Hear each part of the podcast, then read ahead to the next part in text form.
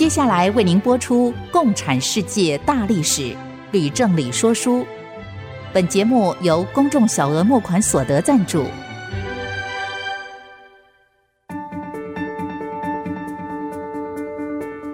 共产主义的兴衰影响近两百年来的全球局势。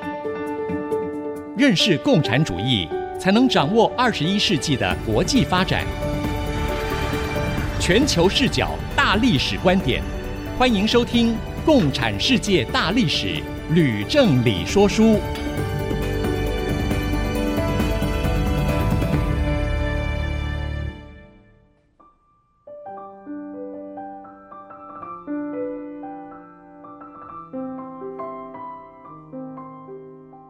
迎收听《共产世界大历史》吕正理说书的节目，我是徐凡，我是吕正理。今天呢，我们要跟听众朋友呢一起来分享第四十九讲：共产党在东南亚的持续扩张以及内斗一。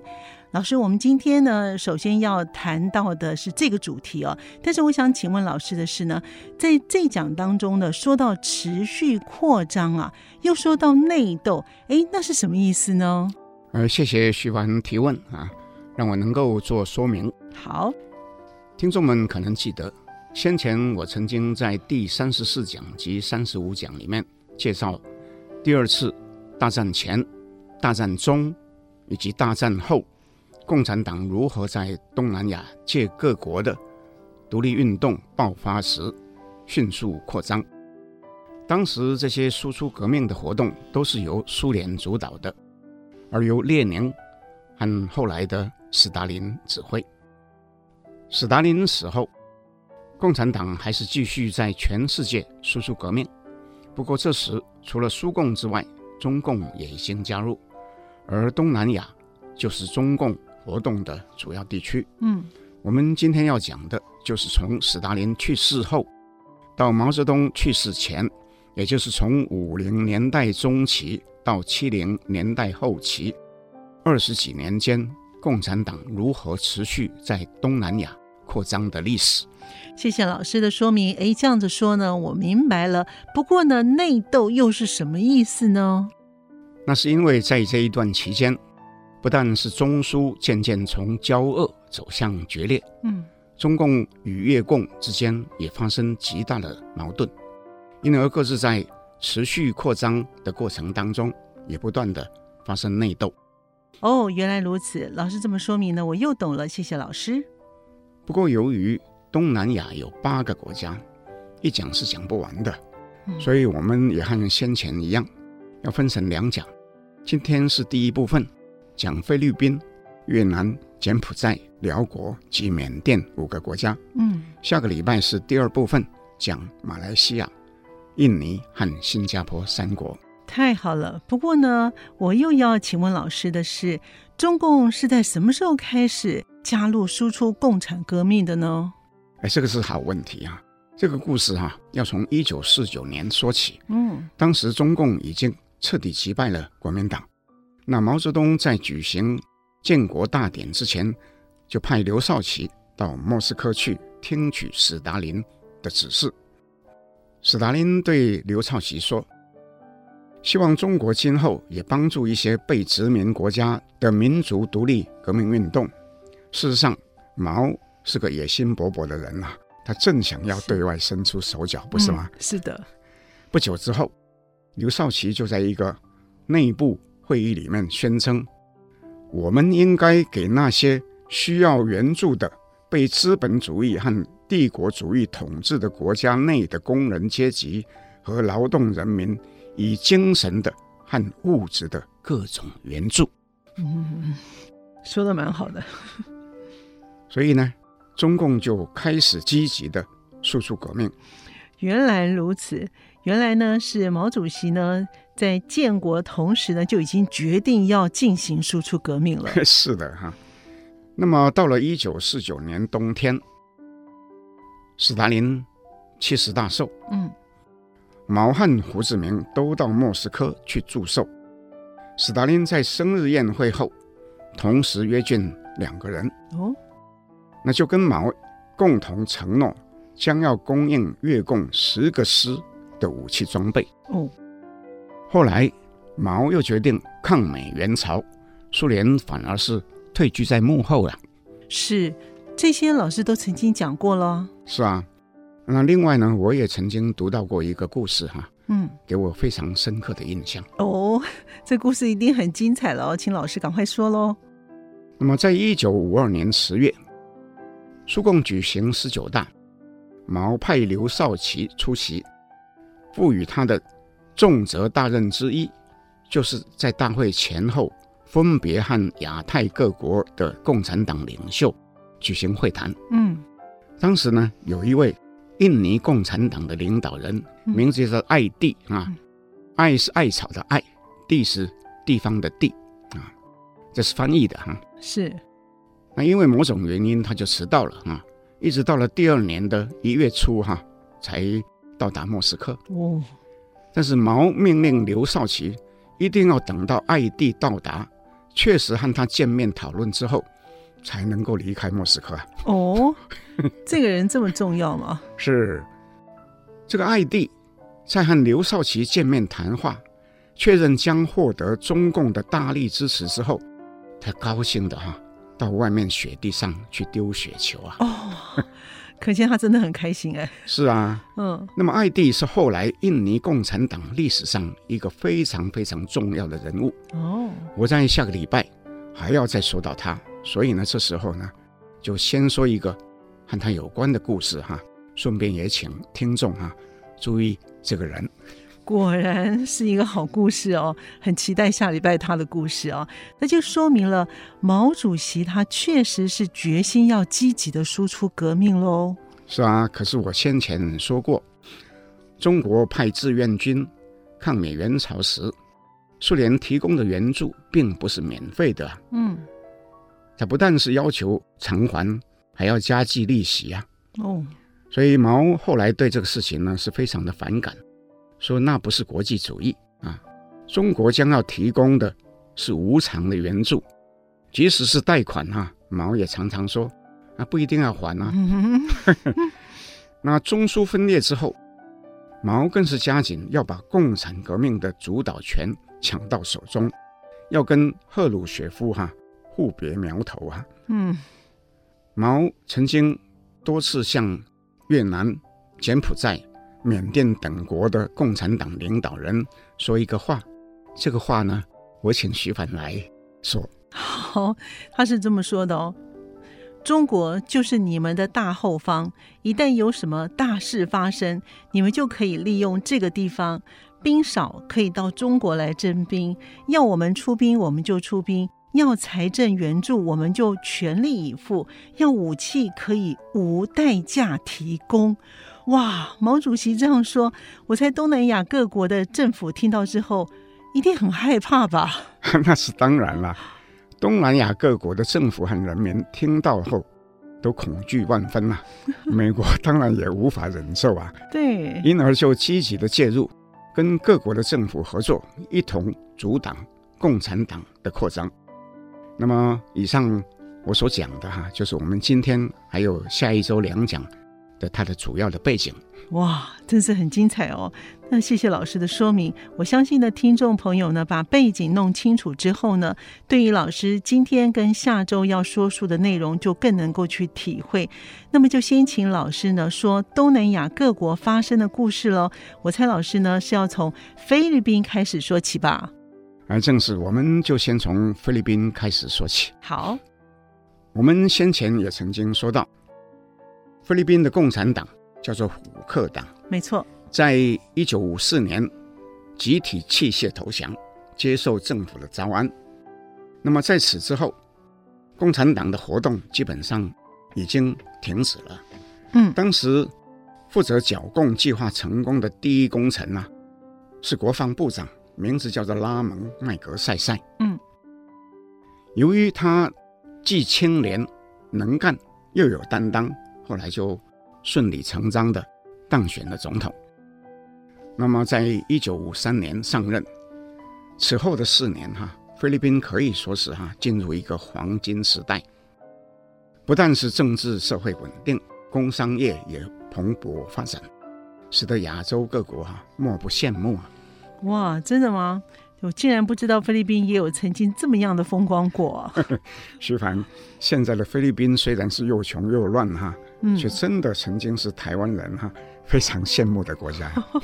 那为什么后来会变穷呢？我现在就是要讲菲律宾从富变穷的历史。那这段历史就太重要了，就请老师赶快跟我们分享喽。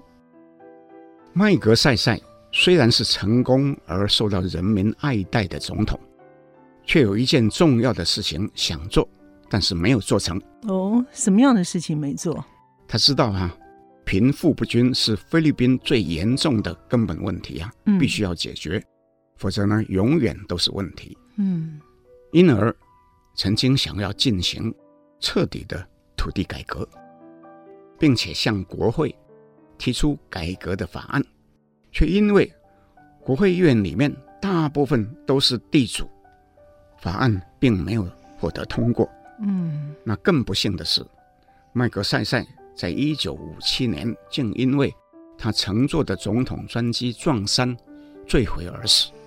那土地改革于是就遥遥无期了。哇，那不就完了吗？那麦格赛赛如果还活着的话，说不定还有机会可以通过土地改革的法案。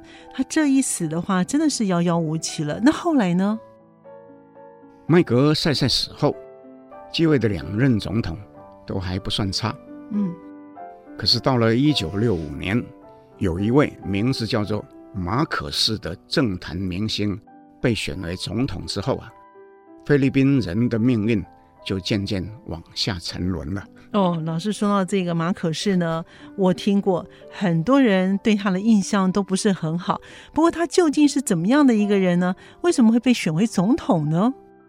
马可仕是一个口才非常好的律师。哦，第二次大战初期，马可仕参加美菲联军与南下的日本皇军作战，结果被俘虏，后来却在巴丹死亡行军当中逃脱，幸而不死，因而被认为是一个英雄。哦，老师提到这个巴丹死亡行军呢，先前我们有提过。是啊，所以他是个英雄嘛。嗯。那么，马可仕在竞选总统的时候，主张菲律宾必须要进行政治及经济的改革。可是，在当选以后，却逐渐变成贪得无厌，并且和他的太太伊美黛啊共同聚敛财富，又纵容部署和他们夫妻俩有裙带关系的人哈利用权势巧取豪夺。菲律宾由此就贪腐盛行。贫富差距更加的扩大，开始步入政治的黑暗期。我听说啊，伊美黛的鞋子啊，光鞋子哦就有三千双，哎，也不知道是真的假的。好了，我们先休息一会儿，马上回来呢，再请老师告诉我们呢，菲律宾到底有多贪腐的行径呢？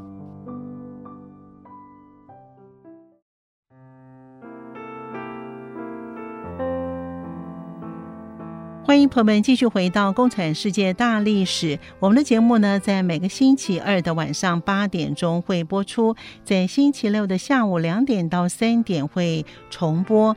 另外呢，我们也欢迎我们的听众朋友呢，到 Apple Podcast 的评五颗星，并且留下你的心得，给我们的一个支持。另外，也欢迎您能够再按一下订阅啊，就会每一集收到我们的节目，收听非常的方便。老师，您刚才说到呢，马可。可是呢，担任总统之后啊，贪污腐化，菲律宾呢进入了黑暗期，那真是很糟糕哎！我猜共产党有可能会因而复起，是吗？是啊，那是当然了。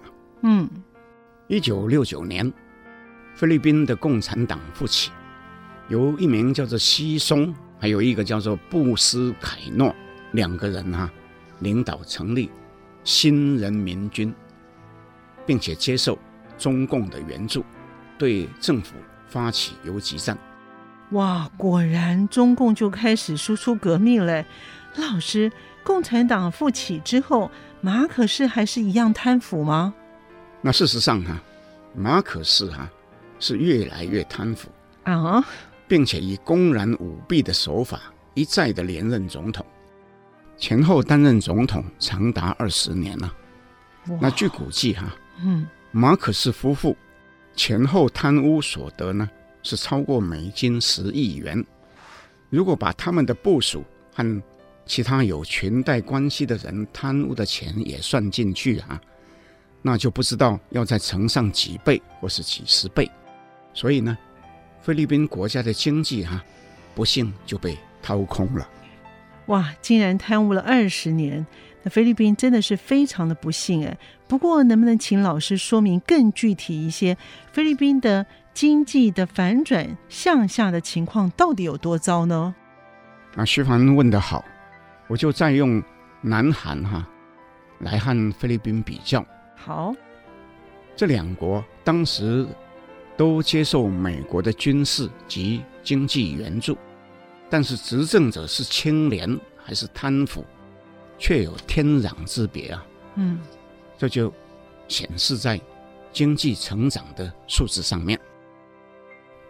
根据世界银行的资料，菲律宾及南韩在一九六五年的人均所得分别是美金一百八十元跟一百三十元。菲律宾。比南韩还高出大约四十 percent，可是，在二十年后，也就是一九八五年，数字分别是美金五百二十元跟两千四百五十元，也就是说，菲律宾掉到只有南韩的五分之一啊。嗯，因而，当南韩在八零年代也跻身为亚洲经济的四小龙之一的时候，是。菲律宾已经从先进国哈沦落为后段班了。哇，谢谢老师的说明。这样子说明之后呢，我们比较了解南韩跟菲律宾，跟我们上礼拜谈到的比较南北韩是一样的。真是非常的清楚明了了。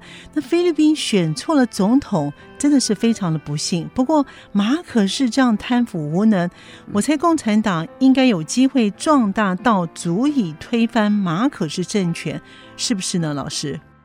菲律宾共产党当然是很快哈就壮大起来了，嗯，不过还没有大到有能力去推翻政府。哦，为什么呢？主要是菲律宾有很多势力强大的世袭的大地主，哦，这些人都坚决支持政府反共。嗯，那么同时，美国也不可能放任共产党推翻菲律宾政府，因为美国在菲律宾已经有很长的历史，又租借了苏比克湾海军基地以及克拉克空军基地，是美国在。亚洲围堵政策的两个重要的据点啊，老师，美国政府支持反共的马可仕政府，那马可仕夫妇呢，却严重的贪污腐败，美国政府难道就放任不管吗？啊，徐帆又问了一个敏感而重要的问题啊，嗯，我就说一说我自己的看法。好，我讲的不一定对，只是和听众来分享。是。美国政府当然不能认同马可斯的贪腐，但菲律宾毕竟是一个独立自主的国家，所以美国只能提出善意的建议或规劝，很难强迫马可斯照做。尤其哈，马可斯并不是一个人哦，而是有一大群哈同享既得利益的地主国会议员在背后支持他，美国也不可能。像在越南那样搞政变，搞掉吴廷琰一样，把马可斯也搞掉，因为前车可鉴啊，结果可能反而更糟啊，并且将会落人口实啊，又被批评美帝国主义如何如何啊，啊，总之哈、啊，美国是左右为难啊。哦，那菲律宾人怎么办呢？难道就一直忍下去吗？菲律宾也有人既反共。又反马可仕，嗯，那么里面呢有一个代表人物，就是参议员艾奎诺啊。嗯，一九七二年，艾奎诺因为坚决反对马可仕强行修宪，要废除总统连任的限制，啊，被捕入狱，被关了八年哈，才获得释放而流亡到美国。又过了三年，也就是在一九八三年。艾奎诺又无视马可斯的一再警告，而搭乘飞机返回菲律宾，结果竟在飞机抵达后，于众目睽睽之下哈遭到枪杀。艾奎诺之死哈，导致菲律宾人公愤，纷纷集结在艾奎诺的遗孀科拉荣的左右。所以呢，马可斯下台的时间呢、已经不远了。不过我们今天就暂时讲到这里，把马可是怎么下台哈、啊，留到以后再说。好的，那么老师，我们接下来讲哪一个国家呢？我们接着讲越南。不过我要先稍微回溯一下越南的历史。好的，越南与中国在古代至少有两千多年呢、啊、互动的历史。哦，这么久，嗯。近代以来，哈，越南人大多仍然认同中国的文化，但也有一部分人认为越南的历史无非就是被中国侵略的历史啊。哦，那我猜那是比较偏激的民族主义者的说法吧？哎，徐帆说的对哈。哦，不过在一九五四年日内瓦会议之后，越盟自认被逼签订屈辱的条约。所以，大多数的领导人都对中共愤恨不已。那么，由于胡志明亲中，那又生病，就逐渐被架空了。在一九六零年，被亲苏派的李隼取代为越共第一书记。但是，越共为了要获得中共的援助，以继续对美国作战，在表面上仍然是维持。与中共的友好关系。那老师，中共提供给越共的援助到底有多少钱呢？好问题啊！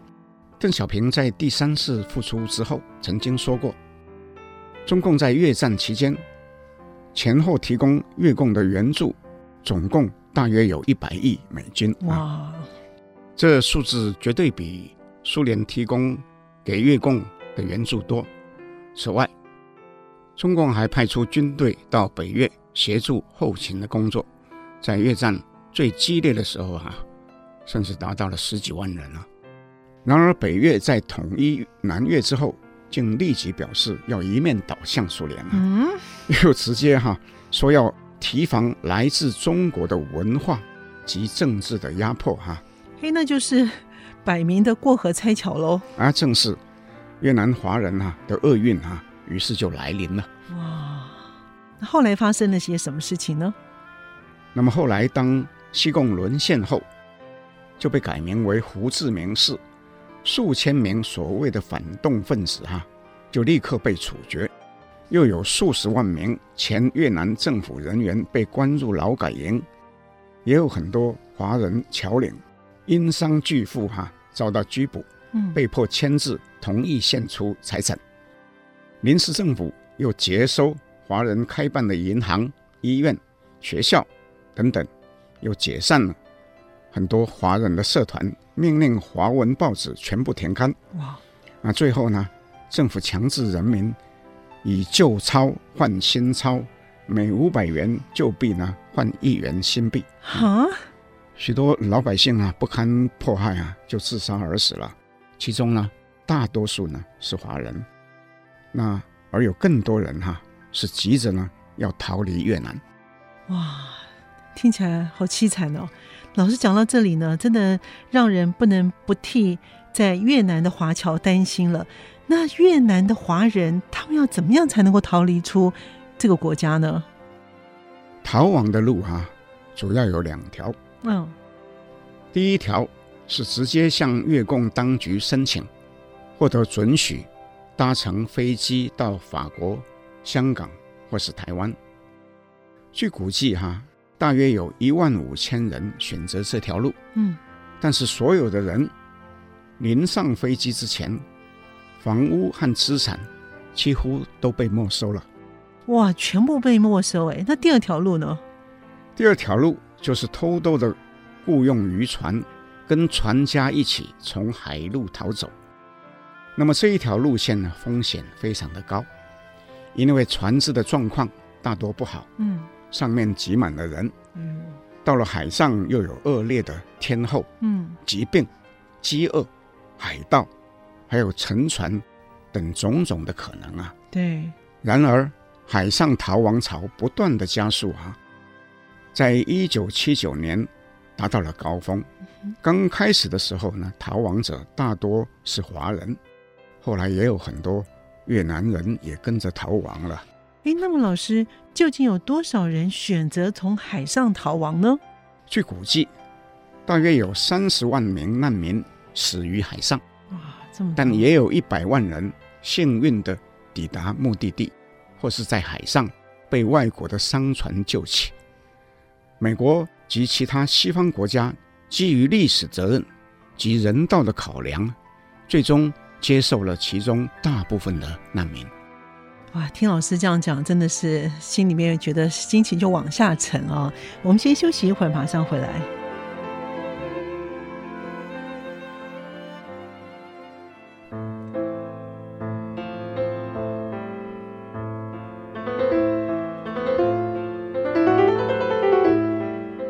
朋友们继续回到《共产世界大历史吕振理说书》的节目。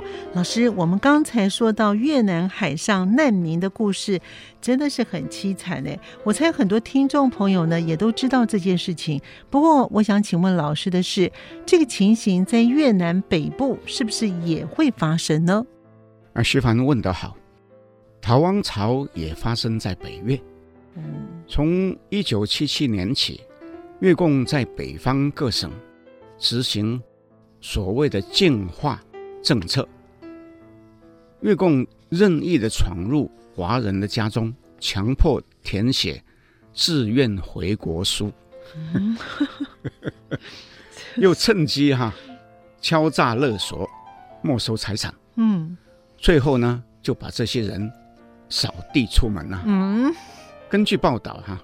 光是在一九七八年下半年，被驱离而逃回中国的难民啊，就达到二十万人。哇！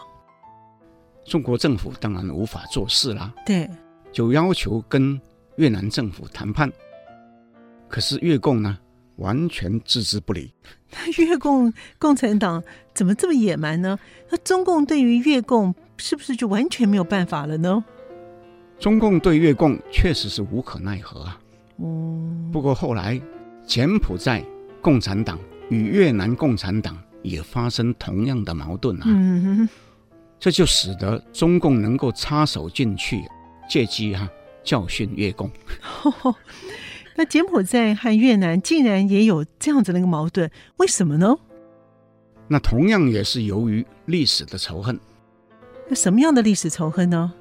因为高棉人自认为在历史上也曾经呢被越南人哈欺负啊，嗯、所以呢认为呢越南人是他们的世仇啊。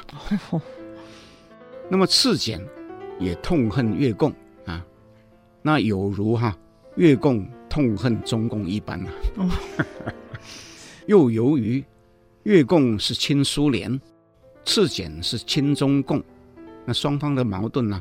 就更深了哇！不过听老师您先前曾经说过呢，赤柬呢是一个非常残暴的政权，是不是呢？而正是，赤柬就是恶名昭彰的红色高棉政权。嗯，红色高棉在一九七五年攻陷金边之后的暴行，导致无数人死亡啊！当时赤柬的首领坡布推动极左的所谓八大政策，哈。嗯，其中包括了将城市的居民全部驱离到农村去参加集体的农庄，禁止一切商业的行为，禁止宗教信仰，破令僧人还俗，又处决隆诺政权所有的人员等等哈。那其中光是金边两百多万市民被驱赶到乡下这一件事，就已经有几十万人死掉了。哇，这么凄惨！赤柬后来又展开大清洗，嗯，从清除亲苏联、亲越南分子，到清除其他坡布所称无所不在的细菌。哇，竟然有人把人称为细菌啊！哎，不错，这就解释了为什么红色高棉这帮人为什么下手这么狠毒，因为他们认为他们并不是在杀人啊，而是在消灭细菌的。真是不可思议！我常听呢，有人呢批评一种人，就说呢没有人性。那赤姐应该就是这种人吧？那不过呢，我还有一个问题想请问老师：是不是坡布和其他的赤冼的领导人都没有受过教育呢？也没有受过文明的洗礼呢？徐凡，你又问了一个非常好的问题哈。西方曾经有一群学者、专家，嗯。专门研究你问的问题哦，却非常的困惑。嗯，因为他们发现红色高棉的重要领导人，包括坡布，还有两个人，一个叫做乔森潘，一个叫做英沙里等等哈。嗯，都曾经留学法国多年了，啊，接受过西方的教育啊，不能不说没有文明啊，可是却是这样的野蛮啊，这样的残忍啊。那更加不可思议了，那是不是马列主义呢？把人性的恶的一面给激发出来了呢？徐凡，你这样说，有很多共产党人一定是不同意的，但确实有不少研究马列主义的学者专家是这样的看法。那么赤柬究竟屠杀了多少人呢？啊，据估计，当金边陷落的时候，柬埔寨全国人口不过是八百万。嗯，赤柬在三四年间竟然屠杀了至少一百五十万人，哇，这么多！也有人估计哈、啊，是超过了两百万人啊。哇，像这样啊，自我种族灭绝哈、啊，可以说是史无前例啊。哇，那就是四分之一嘞！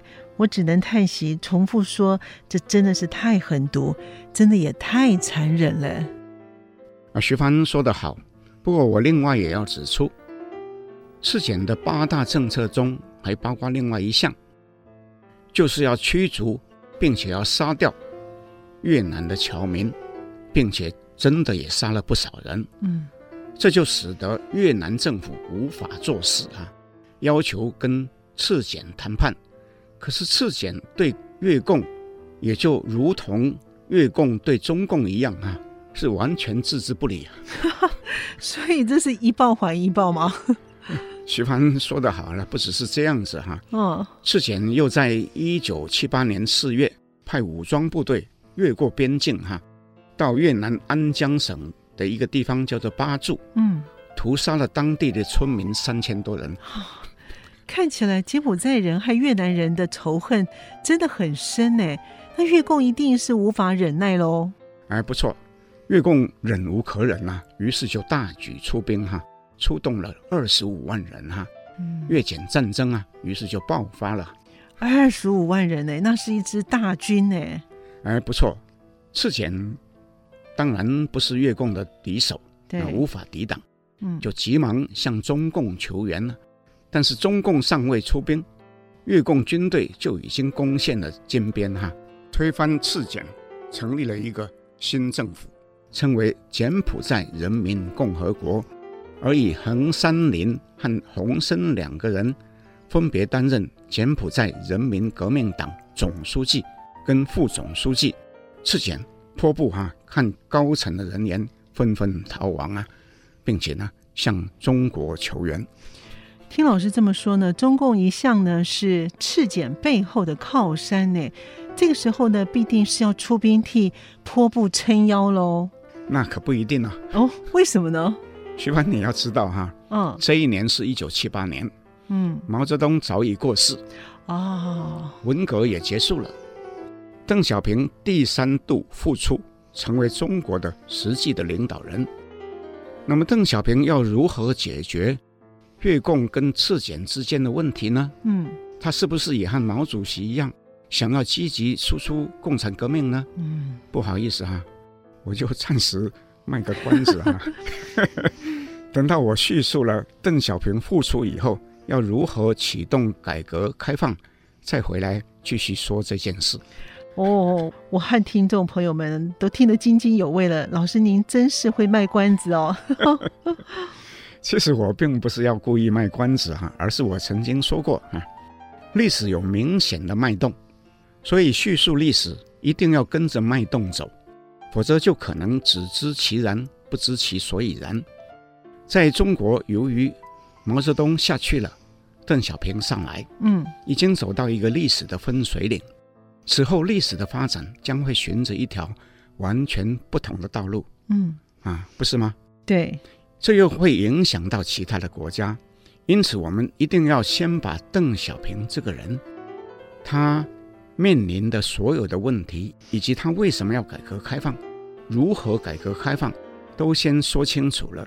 才能够回来说，他究竟要怎么解决越柬之间的冲突，以及中越之间的矛盾。嗯，谢谢老师的说明。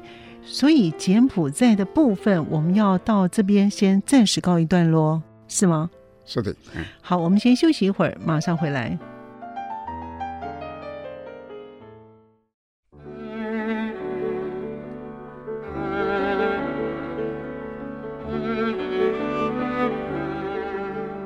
迎朋友们继续回到《共产世界大历史吕正理说书》的节目。我们的节目呢，在每个星期二的晚上八点钟播出，在星期六的下午两点到三点会再重播。老师，关于柬埔寨呢，我们既然告一段落的话呢，您接的是要叙述，应该是辽国是吗？哎，是的。说到辽国哈，嗯，我不免又要回溯，在一九七五年四月。西贡、金边都沦陷之后，辽国的首都永贞也立刻爆发了逃亡潮。嗯，人民纷纷逃往泰国去。辽王室所聘请的雇佣兵，也就是由王保率领的苗族部队，哈，这时候不敌越共跟巴特辽的联军，也不得不率众逃到泰国。嗯，那巴特辽在八月。攻占永贞之后，不久就宣布成立辽人民民主共和国。真正的实力人物凯山丰威汉就从幕后走到台前，嗯，掌握党政军大权。辽共接着也和越共一样，对政府里的公务员、警察、军队以及知识分子啊，展开大规模的清洗。或是强迫接受再教育，所以辽共和越共还有赤柬的行为是完全一样的。啊，是的，这三个共产党是同一个模式，只是程度有别。不过辽共又宣称，将对曾经和美国合作的苗人进行报复，务必要赶尽杀绝，要使苗人绝种。我再讲一遍，他们是要。使苗人绝种！哇，老师，您刚才说辽共宣称务必要赶尽杀绝，使苗人绝种，那是不是太过分了？那辽共这种报复性的行动，难道是合理的吗？徐帆，你问的又是一个好问题。我必须说，共产主义原先并不是没有理想，而是要扶贫济弱，对，希望建立一个公平正义的社会。是。但是不幸，在马克思和列宁的时候就已经走偏了，到了斯大林、毛泽东时代，更是转为残暴而没有人性，因而一脉相承哈。到了赤柬和辽共，也带有残暴、没有人性的基因呢，并不奇怪。总之哈，苗人得知辽共的意图之后啊，大惊失色哈。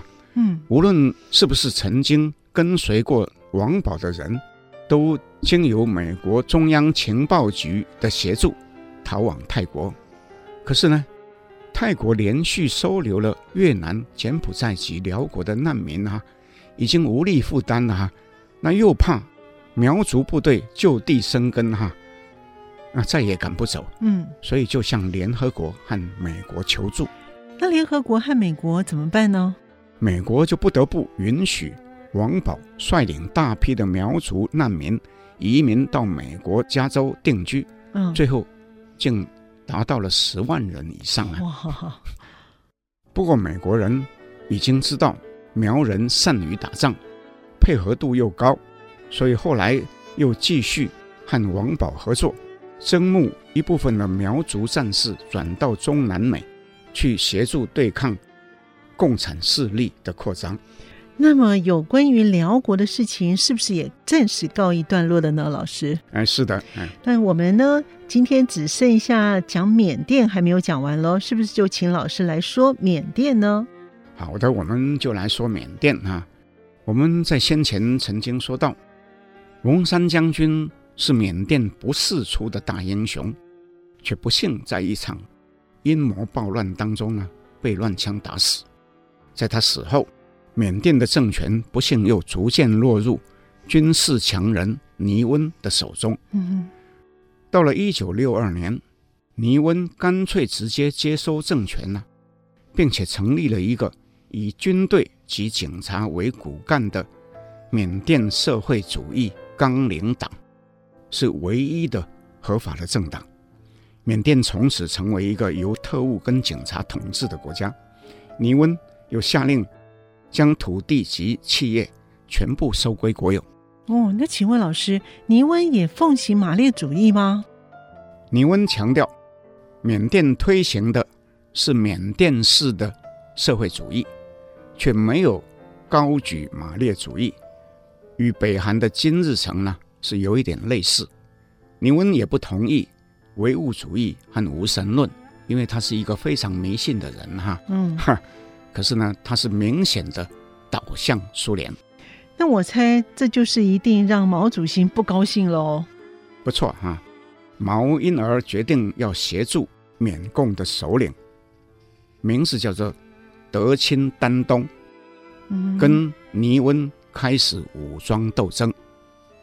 不但提供他资金、武器，派遣顾问，又接受缅共派员到中国。接受训练，德钦丹东奉行毛泽东思想，以及他的以乡村包围城市的战略，进行游击战。